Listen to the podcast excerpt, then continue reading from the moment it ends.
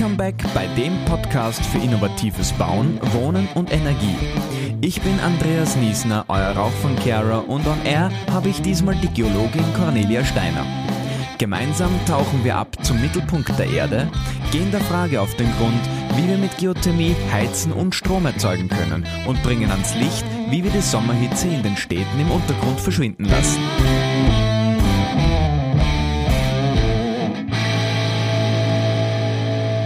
Diesmal darf ich einen Gast für ein sehr tiefgehendes Gespräch bei mir begrüßen, denn heute ist der Auftakt von einer kleinen Miniserie zum Thema Geothermie, also Erdwärme. In der heutigen Folge geht es einmal darum, wieso wir Wärme aus der Erde überhaupt nutzen können und wie das funktioniert. Und dafür habe ich eine ausgewiesene Expertin bei mir. Sie hat Geologie in Salzburg und in Maine studiert und arbeitet als Hydrogeologin bei der Geologischen Bundesanstalt in Wien. Herzlich willkommen, Cornelia Steiner. Ja, hallo, mein Name ist Cornelia Steiner. Vielen Dank für die nette Einladung zu diesem Interview. Ich freue mich schon sehr, dass wir jetzt ein bisschen über die Geothermie plaudern können. Also, äh, wenn ich mich jetzt zurückerinnere als Kind bei mir, oder es ist immer noch so, da habe ich mich auf jede Dokumentation, die Vulkane oder die Geschichte der Erde und die Entstehung der Kontinente und dergleichen Plattentektonik äh, betrifft, einfach in mich aufgenommen und eingesogen, aber ich wäre jetzt nie auf die Idee gekommen, dass ich Geologie studiere. Wie bist du zu dem Thema gekommen? Ja, also die Begeisterung von diesen Dokus kommt mir sehr bekannt vor. Das ähm, trifft bei mir auch zu.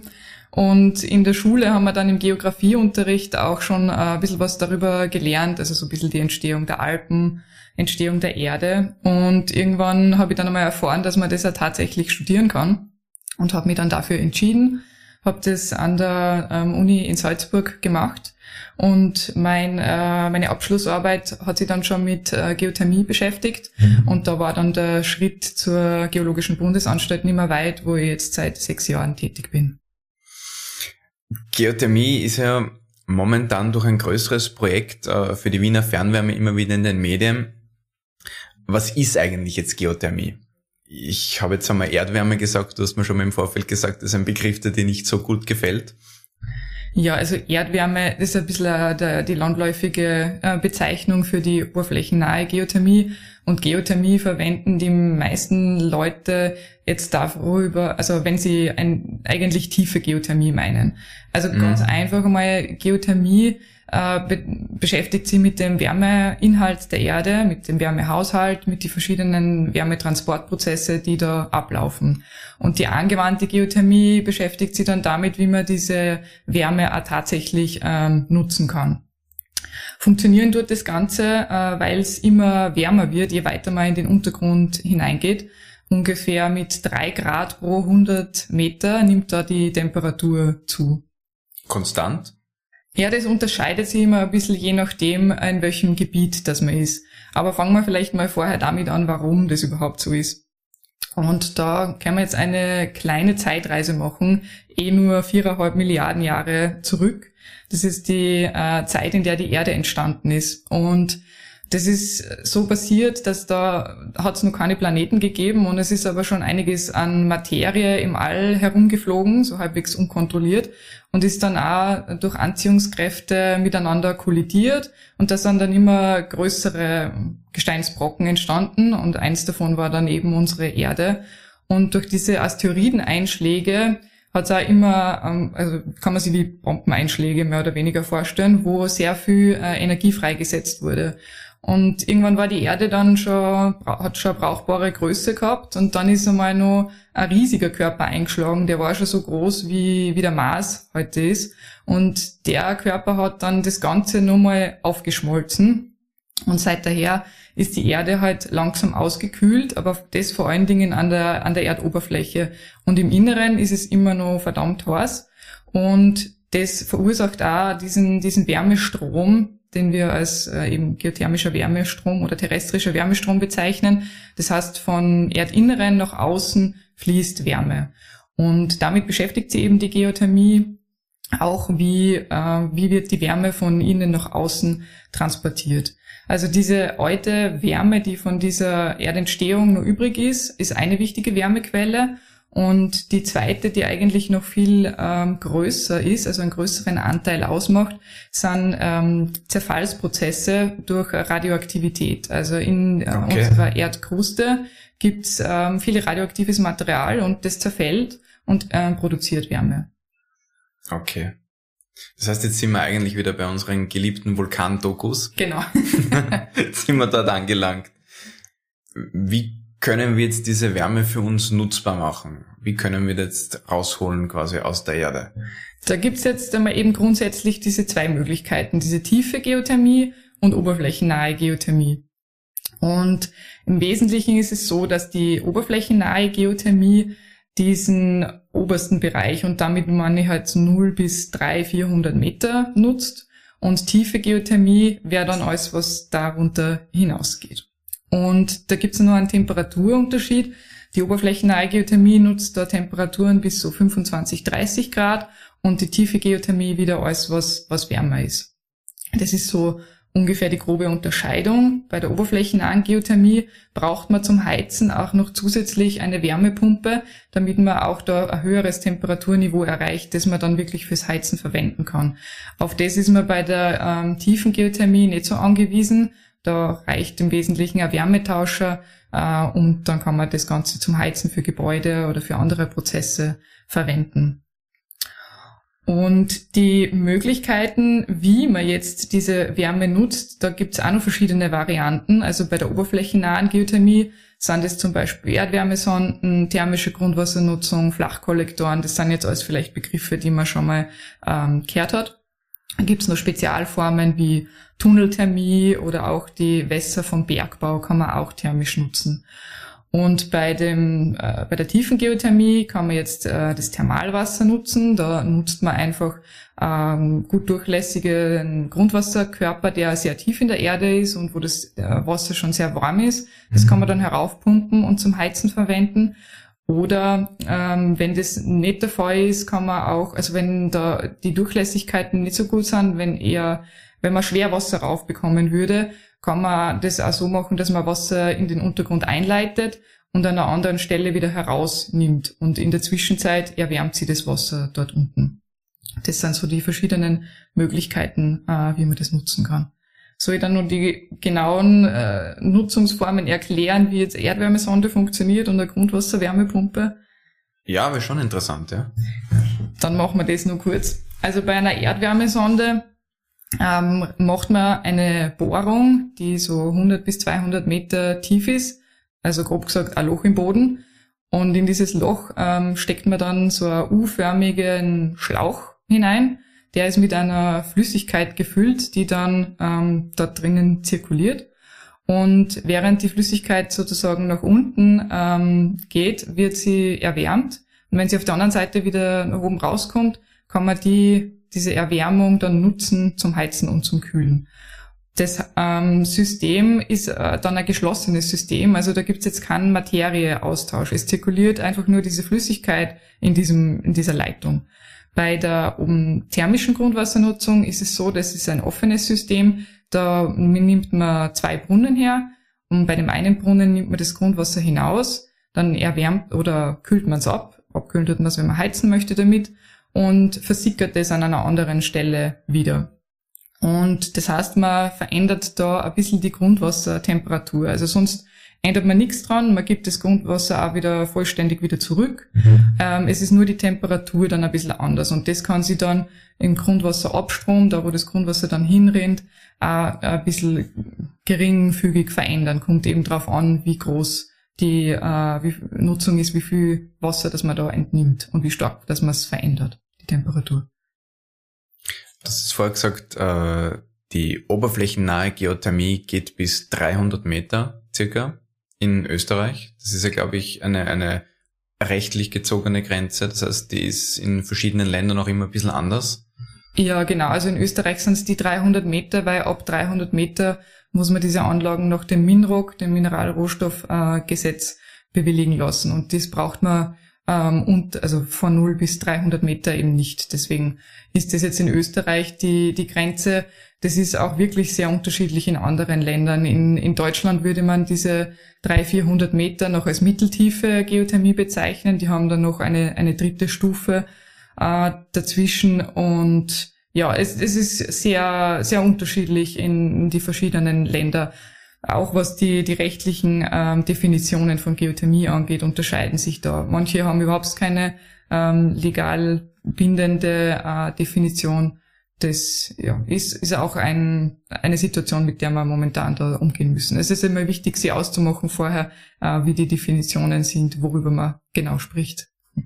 Jetzt äh, bleiben wir gleich ein bisschen international äh, und gehen in den hohen Norden nach Island, weil das ist ja der weltweite Spitzenreiter in der Geothermienutzung. Ich habe das ein bisschen recherchiert. Äh, Island erzeugt ungefähr ein Drittel des Stroms mit Geothermie und kann auch fast 90 Prozent der Haushalte mit Wärme damit versorgen. Aber ist auch klar, weil die Insel sitzt vereinfacht gesagt auf Vulkanen oder besteht aus Vulkanen. Funktioniert jetzt Geothermie überall und überall gleich gut? Ja, leider eben nicht. Oder eigentlich müsste ich sagen, Gott sei Schade. Dank. eigentlich aber Gott sei Dank, weil sonst hätten wir, die sich mit der Geothermie beschäftigen, keine Arbeit. Insofern ist es ganz okay. Also doch nicht schade. Äh, es kommt äh, eben sehr stark an, wo man auf der, in der plattentektonischen Lage ist. Also ähm, wir wissen, es gibt ähm, die Erdkruste besteht aus verschiedenen äh, Platten. Da gibt's ozeanische Platten und kontinentale Platten und die bewegen sie. Und dort, ähm, wo sie wo sie Grenzen haben ähm, und die zum Beispiel auseinandergehen, so wie das in Island der Fall ist, und dieser Mantel nach oben kommt, ähm, haben wir halt dann auch einen größeren geothermischen Gradienten. Also da drückt der, der Mantel die Wärme äh, nach oben und das kann man dann sehr gut nutzen. Geothermischer Gradient ist das, äh, dass die Wärme je nachdem, also vom Erdkern weg bis nach draußen sozusagen abnimmt. Also der, der geothermische Gradient umgekehrt eigentlich ist das, äh, wie stark sie, wie stark die Temperatur zunimmt, noch wenn man nach unten. Okay. Mhm. Ähm, das sind die drei Grad pro, pro 100 Meter. Und Je nachdem, äh, in welcher Lage, dass man sich da jetzt befindet, äh, kann man das eben, oder ist dieser geothermische Gradient größer oder niedriger. Und wenn man sich jetzt das äh, in Österreich einmal anschaut, zum Beispiel haben wir die Alpen, da stoßen jetzt zwei Platten aufeinander, zwei Kontinentale, und die sind sehr mächtig, und da kommt jetzt, wenn man das so sagen will, der Mantel nicht so gut durch. Und da ist der geothermische Gradient eher niedriger. Das heißt, wir haben da jetzt keine so ganz guten ähm, Bedingungen, um tiefe Geothermie zu nutzen. Aber wir haben auch ähm, so Sedimentbecken in Österreich, das steirische Becken zum Beispiel. Da ist die Lage wieder so, dass wir da ein bisschen eine, eine dünnere Kruste haben sozusagen und entsprechend einen höheren geothermischen Gradienten und da wird es also schneller warm, wenn man weiter nach unten bohrt. Und wenn dort unten auch noch Wasser zur Verfügung ist, dann hat man eh schon einen Jackpot und kann das Wasser heraufholen und dann damit heizen. Ähm, nur ganz kurz, äh, dass ich mich da auch auskenne, wenn du sagst mächtig, dann ist das quasi Geologensprech für die Schichtdicke, oder? Genau, dick klingt nicht okay. so toll, deswegen sagen wir mächtig dazu. Gut, jetzt sind wir ein bisschen in Österreich durch die Gegend gefahren. Woher wissen wir denn überhaupt, wo ich jetzt diese Wärme oder Energie beziehen kann, wo sich die versteckt? Äh, kann man das, kann man da irgendwie hineinschauen in den Untergrund im Vorfeld, bevor man da irgendwo hinbohrt? Also gibt es da vereinfacht gesagt eine Art Landkarte?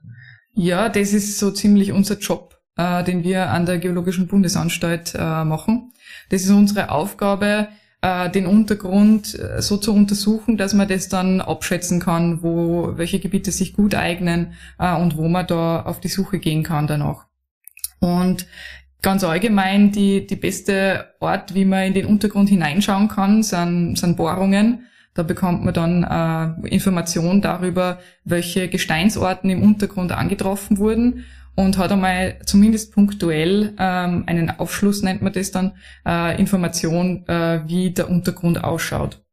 Jetzt sind Bohrungen recht teuer und es gibt nicht so viele, extrem viele ähm, tiefe Bohrungen. Also wenn man jetzt auf die tiefe Geothermie geht, sind dann noch andere Methoden wichtig, zum Beispiel die seismischen Untersuchungen. Das ist eine geophysikalische Methode, die vielleicht auch die Wiener jetzt und Wienerinnen, äh, denen es ein Begriff ist, weil da im letzten Jahr für ein Projekt ähm, eine Seismik gemacht wurde und das funktioniert so, dass da ähm, LKWs äh, durch die Gegend fahren, die haben so Platten unten drauf, die ganz äh, sehr groß sind und am Boden dann aufsetzen und äh, vibrieren. Und diese Wellen, die sie damit erzeugen, die sausen dann in den Untergrund. Dort werden sie an den Gesteinsschichten äh, gebrochen oder an den Strukturen, die mhm. dort sind. Und dann kommen diese Wellen wieder an die, an die Oberfläche und werden dort von Geophonen aufgefangen. Das sind so kleine Stabal, die vorher wer verteilt hat überall. Und ähm, die zeichnen diese Brechung der Wellen auf und können dann, wenn man diese Daten analysiert, ähm, ein Profil oder sogar auch eine 3D-Ansicht dann wiedergeben, wie der Untergrund ausschaut. Und da kriegt man halt dann schon flächendeckende Informationen. Die sind für die tiefe Geothermie sehr wichtig. Heißt, das ist quasi wie eine Art vereinfacht gesagt Ultraschall, sowas ähnliches. Ja, genau. Okay. Und für die oberflächennahe Geothermie ähm, schauen wir uns da halt äh, sehr viele Bohrungen an. Also seichtere Bohrungen gibt's dann doch ähm, ein paar mehr, die für jetzt Bauprojekte zum Beispiel gemacht werden. Und die können wir dann ähm, analysieren. Man kann auch in diesen Bohrungen nochmal Temperaturmessungen machen zum Beispiel und äh, dann auch die Grundwasser. Also das hängt dann auch stark mit der Hydrogeologie zusammen. Das heißt, man schaut sich an, wo sind ähm, Grundwasserkörper. Gerade wenn ich das Wasser jetzt äh, mit dieser thermischen, also thermischer Grundwassernutzung äh, verwenden möchte, dann muss ich wissen, wo das Grundwasser ist. Und da kann man sich auch anschauen, welche Bohrungen ist das Grundwasser drinnen, wie sind die äh, verteilt, in welcher Richtung fließt das Grundwasser und ähm, wie viel Menge, wie viel Überschüttung kann ich da rausholen. Und das schauen wir uns dann an und ähm, können dann ungefähr sagen, wie, wie gut das Gebiet geeignet ist. Das heißt, ihr bei der GBA, also bei der Geologischen Bundesanstalt, seid quasi so eine Art Analysetool für, für Geothermie. Genau, also wir beschäftigen uns zumindest jetzt damit, äh, diese Analysetools zu erstellen, äh, weil es auch immer mehr gefragt ist, dass man ähm, so Erstinformationen einmal bereitstellen kann, welches Gebiet ist jetzt dafür äh, geeignet und wie viel Energie kann man da schon herausziehen. Also am liebsten würden immer alle genau gleich eine Leistung wissen und eine Schüttung in Liter pro Sekunde ganz genau. Ähm, da ist eine Detailplanung dann meistens trotzdem nur notwendig, aber man kann einmal zumindest einen groben Überblick geben, äh, wie schaut's da aus, kann, kann man das Grundwasser genauer untersuchen oder sollte man sich mehr auf die Erdwärmesonden ähm, fokussieren zum Beispiel. Das ist so unsere Aufgabe. Okay, das heißt, ihr schätzt sozusagen oder könnt sagen, je nachdem, welche Untersuchungen ihr macht, welche Potenziale äh, für Geothermies an bestimmten Stellen gibt. Genau. Also wir unterstützen da zum Beispiel für die Stadt Wien, die dann für Stadtentwicklungsgebiete wissen möchte, äh, ob sie Geothermie dort verwenden können und in welchem Ausmaß. Zum Okay. Und welche Potenziale haben wir jetzt mit der Geothermie weltweit? Also könnten wir jetzt unseren gesamten globalen Energiebedarf damit decken oder zumindest den in Österreich? Ja, das ist ein bisschen eine schwierige Frage. Also man kann sich das mal theoretisch anschauen wenn man diesen äh, weltweiten Energiebedarf auf die Fläche auslegt, dann ist man da ungefähr bei 34 Milliwatt pro Quadratmeter. Und das kann man dann vergleichen mit dem terrestrischen Wärmestrom. Also das ist, wie gesagt, der Strom oder die Wärme, die von, vom Erdinneren zu, äh, zu uns an die Oberfläche kommt, der ist ungefähr doppelt so hoch wie dieser Energiebedarf. Also theoretisch geht sich das aus.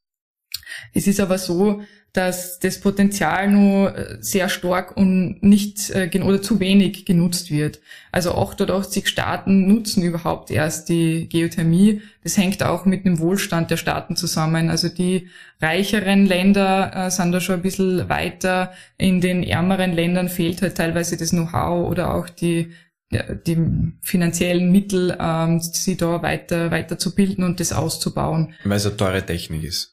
Ja, genau, man braucht halt auch das Know-how für die, für die Bohrungen und wenn das, wenn das nicht vorhanden ist, ist es, äh, ist es schwierig. Und es, es baut halt dann auch viel auf, ähm, auf die Erfahrung auf. Wenn einmal wer anfängt damit, dann sieht der Nachbar, dass es funktioniert und dann verbreitet sich das. Das kann auch im Gegenteil funktionieren, leider, dass auch jemand anfängt damit, die Anlage verhaut, falsch dimensioniert und dann ist die, die dann ist gleich die ganze Geothermie dran schuld, die dann nicht funktioniert.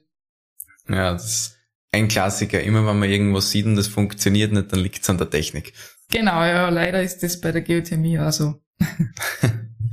Aber jetzt, ähm, ja, nur mal zurück zu deiner Frage. Es ist auch so, dass in, wenn man sich das europaweit anschaut, leben ein Viertel der europäischen Bevölkerung in Gebieten, die man mit ähm, geothermischen Wärmenetzen mit der tiefen Geothermie versorgen könnte. Also da ist schon ein großes Potenzial da. Versorgt werden nämlich momentan nur zwei Prozent damit. Oh. Und die oberflächennahe Geothermie hat auch ein großes Potenzial. Also da könnte man die Hälfte Europas damit äh, versorgen. Und damit, also wir machen da deswegen auch internationale Projekte mit anderen Ländern, zum Beispiel viel in Europa, um, damit man sich da ein bisschen austauschen kann, weil es gibt halt äh, Länder, die sind schon sehr weit, also vor allen Dingen in Skandinavien, äh, ist da Vorreiter. Dann, dann kommen irgendwie wir und, und Deutschland und die Schweiz, die auch schon sehr gut ausgebaut sind. Und dann gibt's nur Länder, die auch überhaupt noch gar keine äh, Regelungen haben dafür, für die Nutzung der Geothermie. Und die können sie dann wiederum von uns ein bisschen was abschauen. Liegt es äh, daran, dass die Skandinavier da weiter sind, weil die irgendwie geologisch im Vorteil sind? Weil man bei Island ist es klar, aber ansonsten ist es in Skandinavien generell dort günstiger? Die Skandinavier haben ähm, sehr viel Festgestein, sehr viele Granite dort und die äh, haben das für die Erdwärmesonden ähm, ganz gut entwickelt, dass sie dort mhm. ähm, gut bohren können und das ist bei denen sehr, sehr etabliert. Die, die nutzen sehr viele Erdwärmesonden. Da kann man sich im Internet Karten anschauen, wo die ganzen ähm, Erdwärmesonden auch tatsächlich eingezeichnet sind. Wenn man da in Stockholm reinzoomt, sieht man, dass wirklich fast jedes Haus äh, eine Erdwärmesonde hat. Das hat sich so entwickelt, dass das bei denen ähm, da wirklich super Stand der Technik ist. Und die sehen das dort auch als Aufwertung des Grundstücks, also wirklich auch als finanzielle Aufwertung der Immobilie, wenn da eine Erdwärmesonde dabei ist. Dieses Bewusstsein hat man in Österreich leider noch nicht. Zumindest die, die Leute nicht. Ich glaube, die Banken, die sehen das schon. Zumindest äh, wenn sie Grundstücke bewerten, glaube ich, bewerten die schon besser, wenn sie eine, eine, eine Geothermie-Bohrung oder zumindest Anlage haben mhm. oder sehen. Es wäre gut, wenn sie es so machen würden, auf alle Fälle. Island zeigt ja jetzt, dass man mit Geothermie sowohl Strom erzeugen als auch heizen kann. Ähm, gleichzeitig kenne ich jetzt aber Projekte zum Beispiel wie die, das, was die Fernwärme Wien jetzt gerade macht, äh, aber ich kenne jetzt keine Geothermie-Kraftwerke in Österreich, die Strom erzeugen. Wo zahlt sich Wärmenutzung aus und wo auch die Stromproduktion und wovon hängt es ab? In Österreich gibt's äh, tatsächlich nur zwei Anlagen, die Geothermie zur Verstromung nutzen. Das ist Altheim. Doch. Ja, immerhin zwei. Altheim und Bad Blumau sind das. Dort, wo die Therme ist. Genau. die nutzen äh, das Wasser dann eben auch für die, für die Therme und ähm, das Ganze ist aber temperaturabhängig, dieser, dieser Prozess. Also man braucht für die äh, Stromerzeugung einen Haufen Dampf, also heiße Luft. Vielleicht könnte man ein paar Politiker einladen, dass sie heiße Luft produzieren und die Geothermieanlagen ein bisschen unterstützen. Ähm, man braucht nämlich für die direkte Verstromung äh, über 200 Grad dann kann man dieses Wasser oder es ist schon mehr ein Dampf, den man da fördert, durch die äh, Gasturbine durchschicken und kriegt dann Strom. Wenn die äh, Temperaturen ein bisschen geringer sind, kann man da nochmal nachhelfen, indem man dieses ähm, Wasser-Dampf-Gemisch vorher Druck entlastet. Dann wird äh, verdampft schlagartig und äh, das kann man dann auch in die Turbine weiterleiten zur Stromproduktion. Das heißt, durch den höheren Druck, der da ist, ist es nicht ganz dampfförmig, sondern noch verflüssigt zum Teil. Ja, genau. Da, da hat man so ein Zwei-Phasen-Gemisch, also Wasser okay. und Dampf. Und wenn man das dann entspannt, also wenn man den Druck entlastet, dann verdampft es schlagartig und mhm. das kann man dann auch nochmal nutzen. Da braucht man aber auch so um die 150 Grad, 100, 100 Grad nochmal dafür, um das, um das machen zu können. Wenn man dann nur drunter geht, so um die, um die 80 Grad oder ein bisschen mehr, äh, kann man das mit ähm, sogenannten binären Prozessen noch, ähm, trotzdem nur Strom produzieren. Binär heißt es jetzt deswegen, weil man da zwei Kreisläufe hat. Also das wird nicht nur das Wasser direkt äh, selbst, es wird nicht das Wasser, das man fördert, selbst verdampft, sondern das geförderte Wasser nutzt man, um ähm, eine, einen, ein Arbeitsmittel zu verdampfen. Also da zirkuliert okay. noch eine zweite Flüssigkeit, das kann jetzt zum Beispiel ein organisches Fluid sein oder so eine Wasser-Ammoniak-Mischung. Und die bringt man dann zum Verdampfen. Das, dieses, diese zweite Flüssigkeit, dieses Arbeitsmittel hat einen niedrigeren Verdampfungspunkt als Wasser mhm. und erzeugt eben dann schneller diesen Dampf, den man dann in der Turbine braucht. Und im Endeffekt ähm, nimmt man dann das Wasser, was da wieder, äh, was da übrig bleibt, äh, kann man auch dazu verwenden, um Wärme nur zu gewinnen. Und das ist überhaupt dann das Gescheitste, dass man dieses, äh, dieses Wasser, was ja immer nur eine sehr hohe Temperatur hat, nicht dann wieder nur im, im Untergrund äh, versickert, sondern dass man das vorher nochmal nutzt, auch zur, zur Wärmeproduktion. Oder im Endeffekt kann man es dann auch für eine balneologische äh, Nutzung nur verwenden, also für Thermen, dass man dort das Wasser nochmal ähm, beheizt, bevor man es dann äh, endgültig, äh, ja, bevor man es dann verbraucht hat sozusagen. Und das heißt, das, das ganz heiße Wasser kann man jetzt zur Stromproduktion verwenden. Wenn es dann schon ein bisschen abgekühlt ist, kann man es für die Wärmenutzung verwenden und das, was dann quasi nur über ist, kann man dann in die Therme auch noch. Genau, ja. Okay, das klingt nach einem sehr effizienten Prozess dann. Ja, genau. Da zahlt sich dann die Stromproduktion auch aus, weil das halt in diese, in diese ganze Nutzung integriert ist. Kaskadische Nutzung heißt das Ganze dann. Und so kann man auch Stromnutzung recht, ja, äh, gut betreiben. Und ist es in Österreich schon ziemlich ausgereist mit diesen zwei Kraftwerken oder hätte man da noch Potenzial über? Da hätte man noch genug Potenzial, also das, das wird schon gehen. Also Allah, die, diese zwei Anlagen sind jetzt rein nur die, die Strom produzieren. Es gibt dann einige Anlagen, die äh, balneologische Nutzungen haben. Das ist eigentlich so die, die größte Anwendung. Und dann gibt's nur einige Anlagen nur rein für die Wärmeproduktion. Und aber auch diese, diese ganzen tiefen Geothermie-Nutzungen sind nur zu zehn Prozent ungefähr ausgenutzt in Österreich. Also da gibt's wirklich nur sehr viel Potenzial. Und das liegt vermutlich am Geld. Ja, genau. Und aber auch ein bisschen an die äh, an die rechtlichen Rahmenbedingungen. Also da könnte man schon noch einiges mehr machen, äh, dass sie da mehr Leute drüber trauen, äh, diese großen Projekte in, ähm, in Angriff zu nehmen. Also es dauert momentan sehr lange, so mhm. ein paar Jahre, bis man so eine tiefen Geothermienutzung äh, tatsächlich bewilligt kriegt, bis das die, bis das die gebaut ist, da vergehen Jahre. Und das ist halt nicht, nicht gut, da ist man nicht konkurrenzfähig. Und da könnte man auf alle Fälle ähm, nur was machen. Also der, der klassische bürokratische Hinderungsgrund in Österreich. Ja, genau, kann man so sagen. Okay. Jetzt haben wir schon einiges gehört, was man mit dieser Energie machen kann. Aber um diese Energie jetzt auch nutzen zu können, müssen wir klarerweise unter die Erde. Äh, welche Hürden gibt's dabei? Technisch, aber wie du auch schon angesprochen hast, von den politischen Rahmenbedingungen, was müsste sich da auch verbessern mitunter? Genau, also für die tiefe Geothermie habe ich jetzt eh schon ein bisschen was angesprochen. Diese Bewilligungsprozesse zu verkürzen wäre sehr wichtig. Aber man könnte eben, um das zu erreichen, könnte man vieles machen. Man könnte Methodenhandbücher entwickeln, äh, Beurteilungsprotokolle machen, einfach, dass dieser ganze Prozess schneller geht. Äh, man könnte sich auch neue Methoden überlegen, wie man die Prognoseunsicherheiten besser bewertet. Und da ein ganz wichtiger Punkt ist äh, immer nur der Zugang zu den Daten.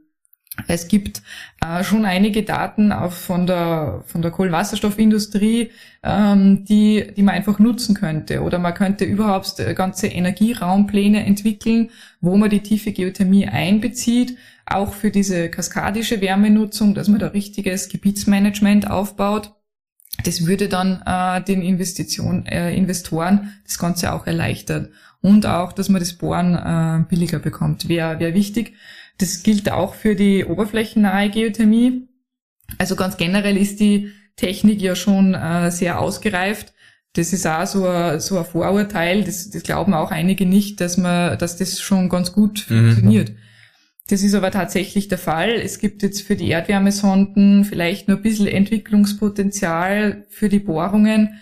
Da haben wir jetzt einen steigenden Bedarf im urbanen Raum, wo der Platzbedarf sehr gering ist. Also das ist in diesen Innenhöfen äh, der Fall, wo man dann vielleicht gerne Erdwärmesonden abteufen möchte. Aber die, das Problem ist, wie kriegt man das Bohrgerät da rein? Mhm. Und da gibt es schon einige Bohrunternehmen, die da äh, sehr gut dabei sind und so kleinere Bohrgeräte gebaut haben, die sie tatsächlich ähm, durch den durch die Garage in, durch den Innenhof reinschieben können. Und die kommen dann genauso tief runter wie große Bohrgeräte. Ja, das ist halt ein bisschen die, die Sache. Also da gibt's einige, die nicht so tief können. Das reicht dann trotzdem noch. Dann macht man halt mehr Bohrungen. Aber da könnte man das vielleicht nur ein bisschen ähm, verbessern, das Ganze effizienter machen, dass die Anlagen kleiner sind und genauso tief äh, hinunterkommen. Das wäre da ähm, sicher noch ein Entwicklungspotenzial. Politisch gibt's auch für die oberflächennahe Geothermie einiges zu tun. Da könnte man sich anschauen, dass es, äh, dass die Finanzierung sozial gerechter wird. Das Problem mhm. ist ja, dass diese Bohrungen äh, sehr verhältnismäßig teuer sind. Die Anschaffungskosten sind hoch und dann hat man dafür niedrige Betriebskosten. Ja. Und irgendwie so könnte man Geschäftsmodelle entwickeln, um, um dieses Problem ähm, der hohen Investitionskosten zu lösen. Dann gibt's noch ähm, die Sache mit diesem integrativen Bewirtschaftungskonzept, ein sehr klingendes Wort. Das Noch nie davon gehört. ja. Momentan ist es so, dass jede Anlage für sich selbst bewilligt wird. Also das ist dieses First Come, First Serve mhm. äh, Prinzip. Und dadurch kann es aber sein, dass kleinere Anlagen größere Anlagen verhindert. Wenn die kleine Anlage zuerst da ist und aber jetzt im Grundwasserkörper ungünstig positioniert ist und dann möchte man eine große Anlage hinbauen, geht das nicht, weil die die kleinere Anlage beeinflussen würde. Also das ist jetzt mhm. ein Extrembeispiel. Und dem könnte man ein bisschen entgegenwirken, wenn man sich so ein, ein bisschen ein größeres Konzept überlegen würde für ein ganzes Gebiet, dass man das wirklich gemeinsam entwickelt und sie dann dafür die, die besten äh, Nutzungsmöglichkeiten äh, überlegt. Das wäre das wäre sehr wichtig für die ähm, Grundwasserkörperbewirtschaftung. Überhaupt, dass das Ganze in Energieraumpläne äh, integriert wird. Aber das ist jetzt momentan eh schon der Fall. Also wir bekommen ja immer mehr Nachfragen jetzt von der Energieraumplanung her, mhm. die Daten haben wollen, die sie in diese Energieraumpläne ähm, einbauen können. Also da sind wir eher auf einem, auf einem richtigen Weg.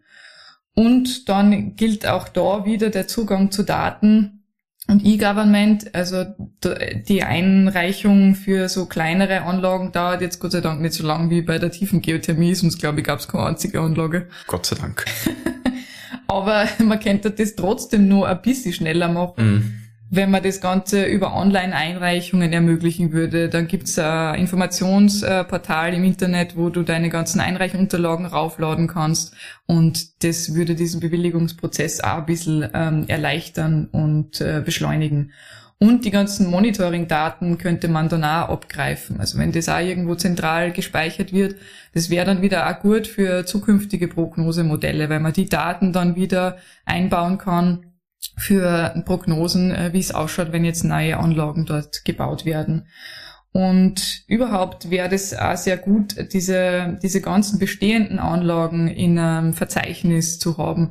Einige Anlagen sind im Wasserbuch in Österreich, aber es sind halt zum Beispiel gar nicht alle Erdwärmesonden verzeichnet. Das ist äh, sehr schade, weil gerade jetzt die, die Bundesländer selbst könnten das dann verwenden und sagen, schaut her, wir haben jetzt heuer so und so viel Erdwärmesonden gebaut und äh, das ist eine Steigerung um so und so viel Prozent im Vergleich zum Vorjahr. Dann könnten die wunderbar herzeigen, was sie alles äh, Gutes für die Energiewende machen. Ja, wer muss diese, diese Erdwärmesonden, die errichteten, eintragen? Oder Wer sollte das machen? Ja, das ist die Frage, ob das überhaupt eingetragen wird oder nicht. Ähm, mhm. Wenn das, wenn sie nur anzeigepflichtig sind, äh, dann wird, kommen die nicht in, ins Wasserbuch. Und wenn, äh, okay. äh, es gibt dann Bundesländer oder Gebiete, die, äh, wo diese Anlagen bewilligungspflichtig sind nach dem Wasserrechtsgesetz, und dann kommen die Anlagen auch ins Wasserbuch und dann kann man es auch einsehen.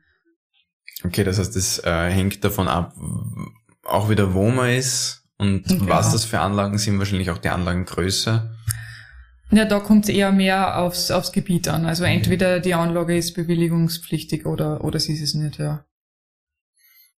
Ja, jetzt haben, jetzt haben wir eh schon das Stichwort Energiewende und dass halt viel auch getan werden kann, um die ganzen Prozesse zu beschleunigen. Ein Nadelöhr ist ja auch immer der Fachkräftemangel. Das wird ja wahrscheinlich an der Geothermie auch nicht vorübergehen. Auf der anderen Seite müssen aber gerade zum Beispiel viele Ölkonzerne Geschäftsmodelle jetzt umbauen, weil raus aus dem Öl gibt's ja nicht nur in Österreich, sondern das ist ja eigentlich weltweit das Ziel. Und gerade in den Konzernen gibt's ja, denke ich mir, jetzt viel Erfahrung und Expertise in der Bohrtechnik, äh, einfach von der Ölförderung her. Und gleichzeitig soll man ja die Energiegewinnung durch Geothermie ausbauen. Liegt da nicht auch ein irrsinniges Potenzial in, für die Geothermie in diesen Fachkräften? Ja, da liegt wirklich sehr viel Potenzial. Also jetzt nicht nur bei den Fachkräften, sondern generell, da gibt's mehrere Aspekte ähm, aus der Kohlenwasserstoffindustrie, die für die Geothermie sehr nützlich sein können. Momentan ähm, gibt es in, in Österreich sehr viele äh, Bohrungen, also insgesamt sind es so um die 1000, die man auch theoretisch für die Geothermie umrüsten äh, könnte. Theoretisch jetzt deswegen, weil die vielleicht auch nicht immer dort sind, wo man jetzt einen Wärmebedarf hat. Ähm, und man kann dann diese Anlagen entweder, man nimmt gleich mitsamt der Förderstruktur her, dass man ähm, dann Wasser draus fördert, also da kommt dann kein Öl mehr raus im Idealfall, sondern, sondern Wasser. Das wäre das Ziel. Ja, genau. Also das sind dann äh, Bohrungen, die schon ausgefördert sind. Oder äh, man baut die um zu so tiefen äh, Erdwärmesonden, also dass man dann auch wieder diesen Schlauch, was ich jetzt erst angesprochen habe, in die Bohrung einbaut, wo dann wieder diese Flüssigkeit zirkulieren kann. Ja. Aber dafür gibt's auch noch nicht so wirklich einen, einen rechtlichen äh, Rahmen, der das auch tatsächlich so erlaubt. Da ist dann die Frage, wem kehrt die Bohrung, wie wird die dann ähm, übergeben an den, an den, an den Nachnutzer. Ähm, da gibt's noch offene Fragen. Aber ja, du hast schon recht, auch die Bohrtechnik selber kann man sicher auch gut für die tiefe Geothermie verwenden. Da ist äh, viel Expertise da und auch die, die Datenlage. Mhm. Ähm, man muss sich vorstellen, in Österreich ist 80 Jahre lang Kohlenwasserstoffexploration betrieben worden. Da ist ein enormes Know-how da, auch was den Untergrund angeht, die ganzen Seismiken, Bohrungsdaten, diese ganzen Informationen äh, sollten auch zur Verfügung gestellt werden. Und dann könnte man da äh, Ressourcenbewertungstools draus basteln, die einem dann helfen für die Entwicklung der Geothermie. Das heißt eigentlich, äh, diese, diese Datenfrage ist ja was, was euch in der Geologischen Bundesanstalt extrem beschäftigt wird. Das ist ja das, mit dem ihr arbeitet. Ja, das heißt, genau. Ihr lächzt nach den Daten. Ja, wirklich. Okay. Deswegen sage ich das so oft. Aber das ist auch wirklich äh, unser, unser Handwerkszeug, ähm, mit dem, mit dem wir arbeiten. Wenn da keine Daten zur Verfügung stehen, schaut es bei uns auch schlecht aus. Also wir werden da, es geht ja darum, ähm, wir oder jetzt aus, sage ich auch andere Zivil- äh, oder Ziviltechnikerbüros werden um so Prognosen ähm, gefragt, wie es in den Gebieten ausschaut. Da kann ich nicht erst anfangen, dann Seismiken schießen oder ins ähm, Bohrungen durchzuführen. Die, die, da kann ich an Daten analysieren, aber nicht erst anfangen, welche, welche zu erheben. Das wird zu lang dauern. Und deswegen ist es wichtig, dass wir ähm, gute Daten zur Verfügung haben, mit denen wir arbeiten können. Und auf dem Datenschatz oder zumindest auf einem brauchbaren Datenschatz äh, sitzt eben die Fossilindustrie momentan, weil die eben schon lange genug bohren. Ja, genau. Und da äh, wäre es halt gut, wenn diese Daten schneller freigegeben werden, damit, äh, damit auch mehr Leute arbeiten können, dass man die gut verwerten kann und dann auch ähm, ja, da wirklich den äh, Nutzen draus ziehen kann. Das heißt, wie, wie so oft liegt es nicht unbedingt daran, dass es die Daten nicht gibt, sondern an der Vernetzung und an der Zugänglichkeit. Genau, das ist ein Punkt und aber auch, dass die, also in welcher Form die Daten vorliegen. Also auch Behörden ähm, haben Archive, wo mhm. Datenschätze drinnen sind, die teilweise nicht digitalisiert sind. Oder Ziviltechnikerbüros ähm, sowieso. Aber an die Daten ist es noch schwieriger zu, zu kommen, weil das halt auch deren Know-how ist, was sie ungern aus der Hand geben. Aber die hätten auch sehr viele Daten. Wenn man das alles zusammenfassen würde, ähm, könnte man ein sehr gutes Bild äh, abgeben vom Untergrund. Das heißt, wo wir wieder bei der digitalen Landkarte sind, sozusagen, genau, wo, ja. wo es geothermische Potenziale gibt. Wenn wir jetzt ein bisschen in Zukunft schauen, welchen Stellenwert wird jetzt deiner Meinung nach die Geothermie in, sagen wir mal so 30 Jahren in der Energieerzeugung haben und natürlich insbesondere in der Wärmeerzeugung zum Heizen? Ja, da können wir schon sehr optimistisch sein. Ähm, diese ganzen europaweiten Dekarbonisierungsziele, äh, die es momentan gibt, die werden den Wärmesektor schon äh, nachhaltig verändern in den nächsten 10, 20 Jahren. Sicher. Da, da kann man schon davon ausgehen, dass es mehr in Richtung erneuerbare Energiequellen gehen wird. Und das bedeutet auch, dass der Geothermie da eine große Rolle zukommt, weil sie halt auch sehr viele ähm, Einsatzmöglichkeiten hat. Also EDCEC, das ist der europäische Verband ähm, der Geothermie, hat äh, jetzt auch das geothermische Jahrzehnt ausgerufen, mhm. um auf das auch nochmal hinzuweisen. Also auch für die Wärmebereitstellung ähm, wird sie da in Österreich viel tun, weil man da auch viel, viel machen kann. Das heißt, es wird mehr Einzelanwendungen geben, aber man wird auch mehr in Richtung Wärme- und Kältenetze geben. Da kann die Geothermie einen wichtigen Beitrag leisten. Und dann hoffen wir schon oder gehen wir davon aus, dass hydrothermale Ressourcen besser erschlossen werden, also diese Tiefenbohrungen, wo man das Wasser ähm, herausfördert. Und dass man das Ganze nicht nur im Neubau anwendet, also da wird es jetzt auch schon äh, sehr gut eingesetzt, aber dass man auch Möglichkeiten findet, das Ganze in den Bestand gut zu integrieren, ist es auch ein wichtiger Punkt, vor allen Dingen auch für die Dekarbonisierung. Ja, also insgesamt wird die Geothermie einen größeren Stellenwert haben und hoffentlich sind wir dann irgendwie irgendwann bei Skandinavien. Das ist so das Vorbild. Ich wollte gerade sagen, können wir Island werden? ich glaube, wir müssen gar nicht Island werden, aber es wäre schon gut, wenn wir, wenn wir Schweden werden würden, so in die Richtung. Okay. Gibt's in, in Schweden Kraftwerke, die Strom erzeugen aus Geothermie? Ah, das habe ich jetzt mehr in Richtung oberflächennahe Geothermie gemeint, weil die da Vorreiter sind und okay. extrem viel ähm, Wärmepumpen haben, also viele Erdwärmesonden. Die nutzen das sehr gut. Kann man das sagen, welche, welche Länder sind da so weltweit äh, in der Stromproduktion Vorreiter? Ich meine, klar Island, aber gibt es ja noch andere, die da gut dabei sind? Ja, es gibt, ähm, äh, warte mal, es ist glaube ich Frankreich auch ganz gut dabei und Italien und ein paar Länder, sowas wie Indonesien. Die sind glaube ich auch recht weit vorn dabei. Also auch überall, wo Vulkane in der Nähe sind eigentlich. Ja, genau. Die Länder haben es halt, ja. äh, halt leicht. Die Türkei ist auch sehr, sehr mhm. weit vorn, genau, in, äh, in Europa. Kann da eigentlich auch irgendwas schiefgehen? Weil ich denke mir jetzt, wenn man äh, gerade so mit Plattentektonik, Lava und so Zeug zu tun hat, gibt es da irgendwelche, irgendwelche Gefahren, die da aus der Geothermie entstehen? Oder ist das, wenn man es gescheit macht, safe? Ja, wenn man es gescheit macht, dann, dann passt's. das ist wie bei vielen Dingen. Okay, ja, ja. ähm, naja, man muss ein bisschen äh, unterscheiden. Also es gibt da Risiken, die jetzt auf die, auf die Bohrung selbst einwirken, dass die Bohrung nichts wird. Das, das kann man auch haben. Ähm, betrifft jetzt zum Beispiel Gebiete, in denen man äh, Hohlräume antrifft wenn man jetzt wirklich wo reinbohrt, das was sehr zerlöchert ist von ähm, Bergbau zum Beispiel und man erwischt da äh, gerade so einen Hohlraum, mhm. dann kann das sein, dass man da keine gute Anbindung an den Untergrund ähm, kriegt und das, das wäre schlecht. Also da kann es sein, dass die Anlagen nicht funktionieren. Mittlerweile gibt's da auch Möglichkeiten, ähm, dass man dann so einen, einen Packer, heißt es noch, setzt. Ähm, da wird rundherum noch mehr äh, Material in den Untergrund einbracht, dass man da eben schaut, dass man diesen Hohlraum verfüllt. Aber wenn mhm. das jetzt sehr, sehr großräumig wäre, dann kann man das auch nicht machen. Also das wäre dann ein Grund, äh, warum die, die Erdwärme an sich jetzt nicht funktionieren würde.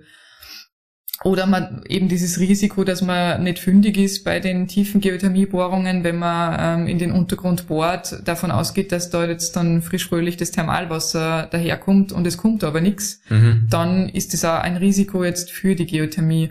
Und umgekehrt, ähm, dass man, dass man jetzt was Schlechtes für die Umwelt tut, indem man eine Geothermieanlage wohin baut, ähm, gibt's in dem Sinn, es gibt ja, es gibt immer schlechte Beispiele, ähm, die man jetzt äh, ja natürlich auch erwähnen kann. Diese Bohrungen, wo ähm, Erdbeben induziert äh, worden sind, bei tiefen mhm. Geothermiebohrungen gibt es da ein Beispiel oder das bekannteste Negativbeispiel von den Erdwärmesonden ist äh, Staufen in Deutschland.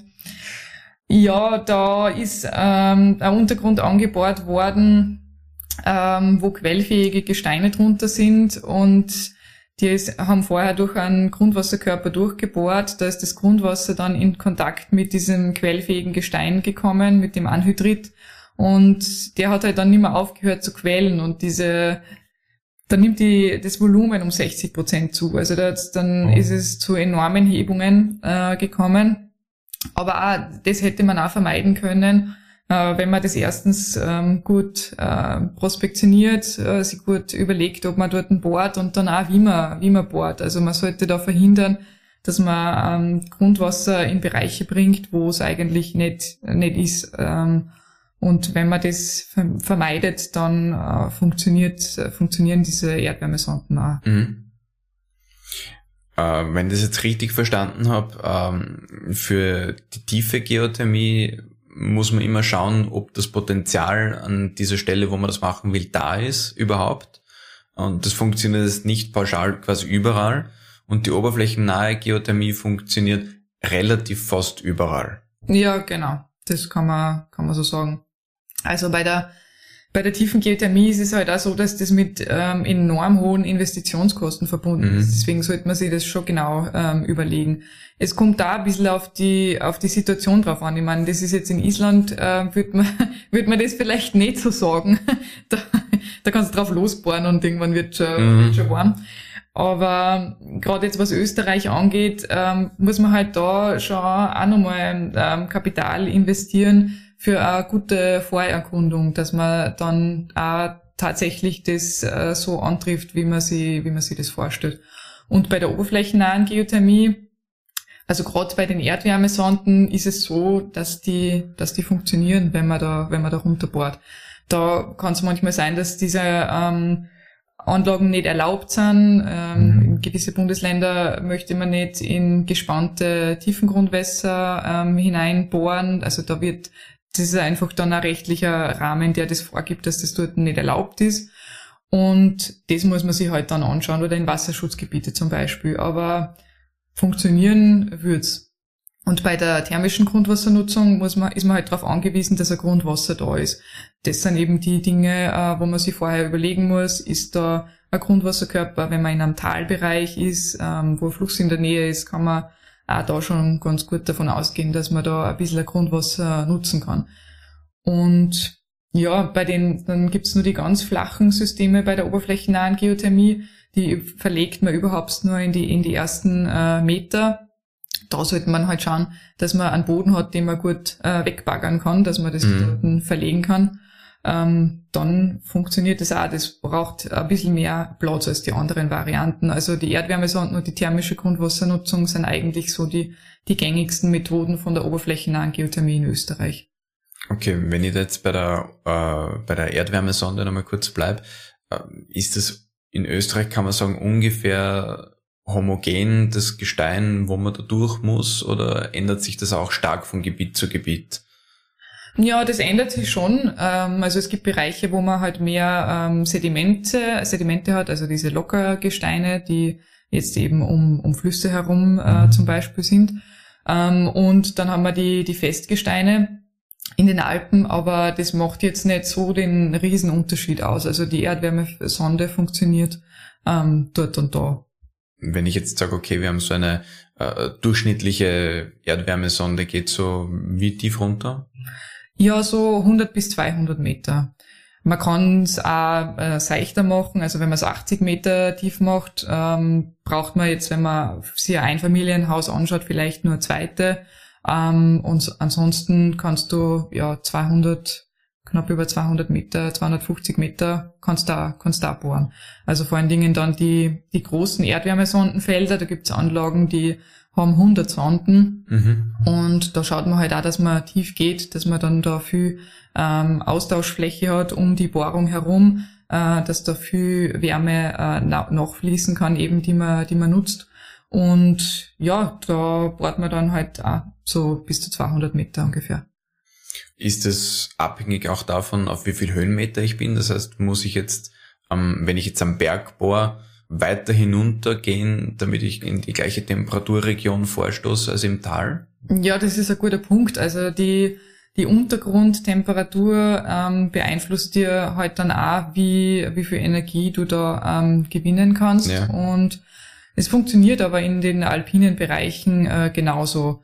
Kann halt sein, dass du da vielleicht ein bisschen mehr abbauen musst, aber das ist jetzt nicht, nicht dramatisch, der, der Unterschied. Okay, das heißt nicht, wenn ich jetzt auf 500 Meter bin, dass ich 500 Meter mehr runterbohren muss als im Tal? Nein, um Gottes okay. Willen. Okay. Nein, du, man bewegt sich da trotzdem in der, in der Größenordnung, ja. Okay, also das ist weniger ein Problem, um das ich mich jetzt als Häuselbauerin oder Häuselbauer kümmern müsste, sondern das muss sich dann der Spezialist anschauen. Ja, genau, das schaut sich dann der Anlagenplaner an, ähm, ob man dann da äh, mit, äh, ein paar Meter, zehner Meter weiter äh, okay. runterbohren muss oder nicht das soll nicht das Problem vom Heiselbau sein. Ne? Okay. Es ist eher wichtig, darauf hinzuweisen, dass es auch in diesen höher gelegenen Gebieten funktioniert. Mit welchen falschen Erwartungen kommen die Leute eigentlich an das Thema Geothermie möglicherweise? Was kann jetzt Geothermie nicht leisten, was sich jetzt vielleicht jemand vorstellt, was damit möglich sein sollte? Ja, es ist eher ein bisschen das Gegenteil der Fall, dass die Menschen oder das viele Leute gar nicht wissen, dass es Geothermie gibt und dass das funktioniert. Das ist ein Imageproblem. Ja, ziemliches Imageproblem. Und auch ein Sichtbarkeitsproblem, ähm, mhm. weil die Geothermie versteckt sich halt sehr gut unter der Erde. So Geothermie-Exkursionen zu bestehende Anlagen sind meistens gar nicht so spannend, weil da gehst du in einen Keller, da siehst du dann ein paar Leitungen in der Erde verschwinden. Das ist dann die Erdwärmesonde oder die, die Bohrung. Dann stehen da vielleicht nur zwei Kasteln daneben, die Wärmepumpe und der Wärmetauscher und das war's dann schon wieder. Und das ist halt einerseits gut, weil es steht äh, nichts im Gelände herum. Windräder. Und ähm, der Nachteil davon ist aber halt eben genau der, dass man es halt nicht so gut ähm, sieht. Und da ist es halt äh, immer nur sehr wichtig bei uns, dass man die Geothermie mehr vor den Vorhang holt. Und dafür eignen sie Podcasts ganz gut, habe ich, hab ich so mitgekriegt. Ja, das, das wäre das Ziel, dass das auch ein bisschen mehr bekannt wird. Das heißt, es ist auch, dass man für Geothermie mehr Werbung machen kann. Ja, kann man sollte. unbedingt. Sollte, ja, voll. und das kann und sollte, falls jemand zuhört, auch die Politik ein bisschen in Angriff nehmen. ja, das, das wäre auch sehr gut, ja. Gut. Du wolltest gerade was sagen? Na, also es ist, ich wollte das nur, nur mal betonen, äh, dass die Geothermie äh, wirklich sehr viel mehr leisten kann, als, als viel Leute äh, das glauben. Also mhm. auch gerade, wenn man jetzt in Richtung Einfamilienhaus äh, geht, dass man damit auch kühlen kann mit dieser Erdwärmesonde. Also das ist jetzt in Gebieten, wo es recht warm ist im Sommer, ähm, in, die, in die Städte kann das dann auch mal ähm, wichtig sein, dass du mit der Anlage einfach auch die Temperatur im Sommer ein bisschen ähm, runterkriegst im Haus. Und das geht mit derselben Anlage, ohne dass man da zusätzlich noch was braucht. Und das ist deswegen, weil es dort unten, wo man auch immer halt hinbohrt, relativ ganzjährig die gleiche Temperatur hat. Genau. Und du veränderst halt, also entweder du entnimmst Wärme oder du äh, gibst das wieder, wieder zurück. Und im Endeffekt, wenn du die Wärme wieder, wieder zurückgibst im, im Sommer durchs Kühlen, ähm, erhöhst du dann auch wieder die Effizienz von der Anlage, weil dann ist es im, für den Winter quasi schon wieder ein bisschen vorgewärmt da unten und du kannst wieder leichter die, die Wärme entziehen. Kann ich jetzt äh, durch zu starke Wärmeentnahme so eine Gegend auch erschöpfen? Das ist so lustig, weil diese Frage wirklich auch so oft kommt, dass man kühlt man diesen Untergrund dann nicht aus.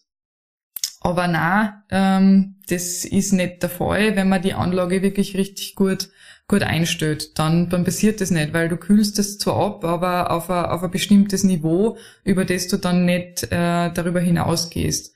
Und eben, wenn man dann die Anlage zum Kühlen auch noch verwendet, dann ähm, ladest du diesen Wärmespe diese Wärmespeicherbatterie Untergrund äh, wieder auf. Also das ist überhaupt dann noch ähm, sehr effizient. Wenn wir jetzt so, du hast gesagt, so 160, 180 bis 200 Meter runtergraben, bei welcher Temperatur sind wir da ungefähr?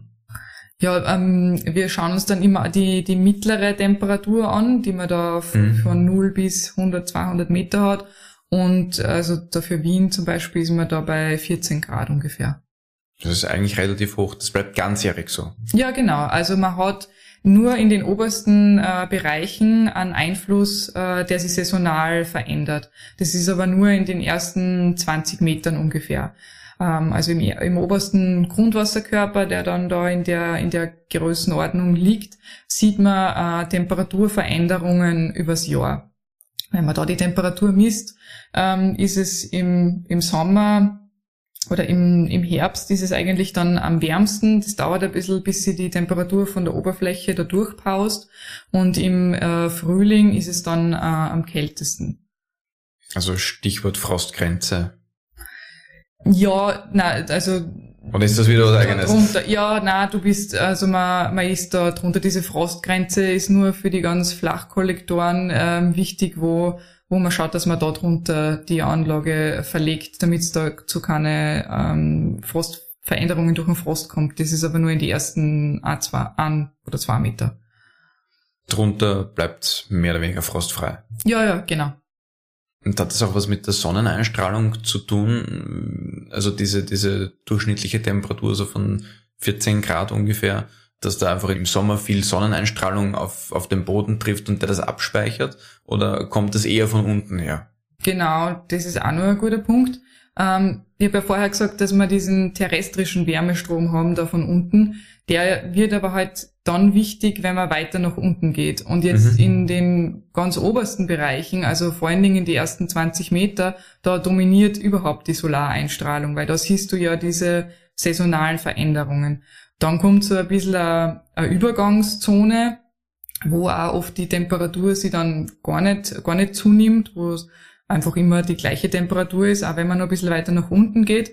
Und irgendwann dann so ab ähm, 50, 60 Meter äh, nimmt dann die, da, da kommt dann diese geothermische Gradient zum Tragen und die Temperatur nimmt dann zu, je weiter dass man nach unten geht. Und das ist aber auch eben äh, unterschiedlich, je nachdem, äh, wo man sich befindet, welcher Einfluss da jetzt äh, dominiert.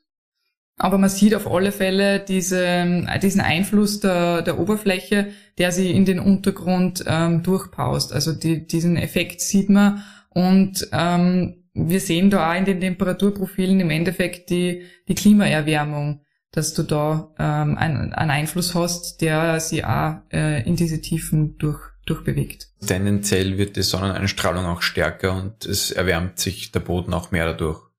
Ja, genau. Also generell durch die, äh, durch die Erwärmung der Lufttemperatur, ähm, dass es immer wärmer wird jetzt, das setzt sich dann auch im Untergrund fort. Das ist auch, genau, gerade bei diesen, äh, in Städten ist es äh, wichtiger Treiber, der dazu führt, dass es äh, halt wärmer wird, dieser Urban Heat Island Effekt, mhm. dass du viele, viel versiegelte Flächen hast, ähm, vielleicht auch noch U-Bahn, die Wärme abgibt, alle möglichen Untergrundeinbauten. Ähm, und das führt dazu, dass in dem städtischen Raum die, die Untergrundtemperatur auch äh, sich erhöht. Also wenn man diesen Urban Heat Island Effekt anspricht, meint man oft nur die Lufttemperatur, ja. weil das kriegt ja jeder mit. Jeder, der mal im Sommer in Wien übernachtet hat, wird das vielleicht gemerkt haben. Ja. Und diesen Effekt sieht man aber eben auch im, im Untergrund. Also wenn man sich da die Grundwassertemperaturen anschaut, zum Beispiel, die äh, zeigen auch einen steigenden Trend, die nehmen auch zu. Tendenziell ist in größeren oder sagen wir zu betonierteren Städten, ähm, wo es eben diese Urban Heat Island äh, Problematik gibt, sogar Geothermie möglicherweise ergiebiger, oberflächennahe Geothermie. Ja, also man kann vor allen Dingen die oberflächennahe Geothermie dann nutzen, um diesem Effekt entgegenzuwirken. Äh, weil du kannst den ähm, Untergrund ja dadurch wieder abkühlen. Wenn du jetzt in einem ja. Gebiet bist, wo du im Winter dann heizen möchtest, kannst du super die Wärme, die da eingebracht wird, ähm, verwenden zum Heizen und kühlst dadurch den Untergrund wieder ab. Okay, das heißt, das wäre eigentlich eine Win-Win-Situation, wenn man da gerade auch in die Städte mehr Geothermie bringt. Ja, genau. Unbedingt. Super Geschichte. äh, dann machen wir vielleicht ein bisschen Werbung für die Geothermie. Wo finden dich unsere Hörerinnen und Hörer im Netz und auf Social Media, vielleicht auch die Geologische Bundesanstalt auch? Die, ja, die Geologische Bundesanstalt, vielleicht sage ich mal kurz, wer das ist überhaupt. Ja, bitte. ähm, weil leider kennen uns viele nicht. Wir sind sowas wie der, Geo oder wir sind der Geologische Dienst Österreichs. Es gibt da zwei Bereiche, die wir abdecken. Das eine ist die äh, geologische Landesaufnahme. Da gehen die Geologen äh, und Geologinnen von uns ins äh, Gelände und nehmen die Gesteine auf und untersuchen, wie äh, diese Gebiete entstanden sind und äh, produzieren dann geologische Karten, die man dann für größere Bauprojekte zum Beispiel äh, verwenden kann oder für jegliche Fragestellung, wo es darum geht, welches Gestein kann man ungefähr im Untergrund erwarten. Und der zweite Bereich äh, ist dann die angewandte Geologie. Da geht es dann zum Beispiel um geophysikalische Untersuchungsmethoden oder auch um Naturgefahren. Und da ist auch die Abteilung Hydrogeologie und Geothermie angesiedelt, ähm, wo ich tätig bin, äh, wo es eben um die ganzen geothermischen Fragestellungen äh, geht. Und wo man mich findet, ja, äh, auf Twitter unter @geothermnelli, N-E-L-L-I. Und die Geologische Bundesanstalt im Internet natürlich unter www.geologie.ac.at. Liebe Cornelia, dann bedanke ich mich herzlich für das Gespräch, war wirklich sehr interessant und ist tatsächlich im Wortsinn in die Tiefe gegangen. Und vielen, vielen Dank, dass du uns mal die Basics so gut erklärt hast. Und ja, gerne. Ja, ich freue mich schon, dass ich auch in den weiteren Folgen dann ein bisschen äh, mehr über Geothermie erfahren darf von dieser Miniserie. Das ist einmal ein, ein Grundstock, mit dem wir mal arbeiten können, dann auch für die weiteren Folgen. Danke. Danke für die Einladung.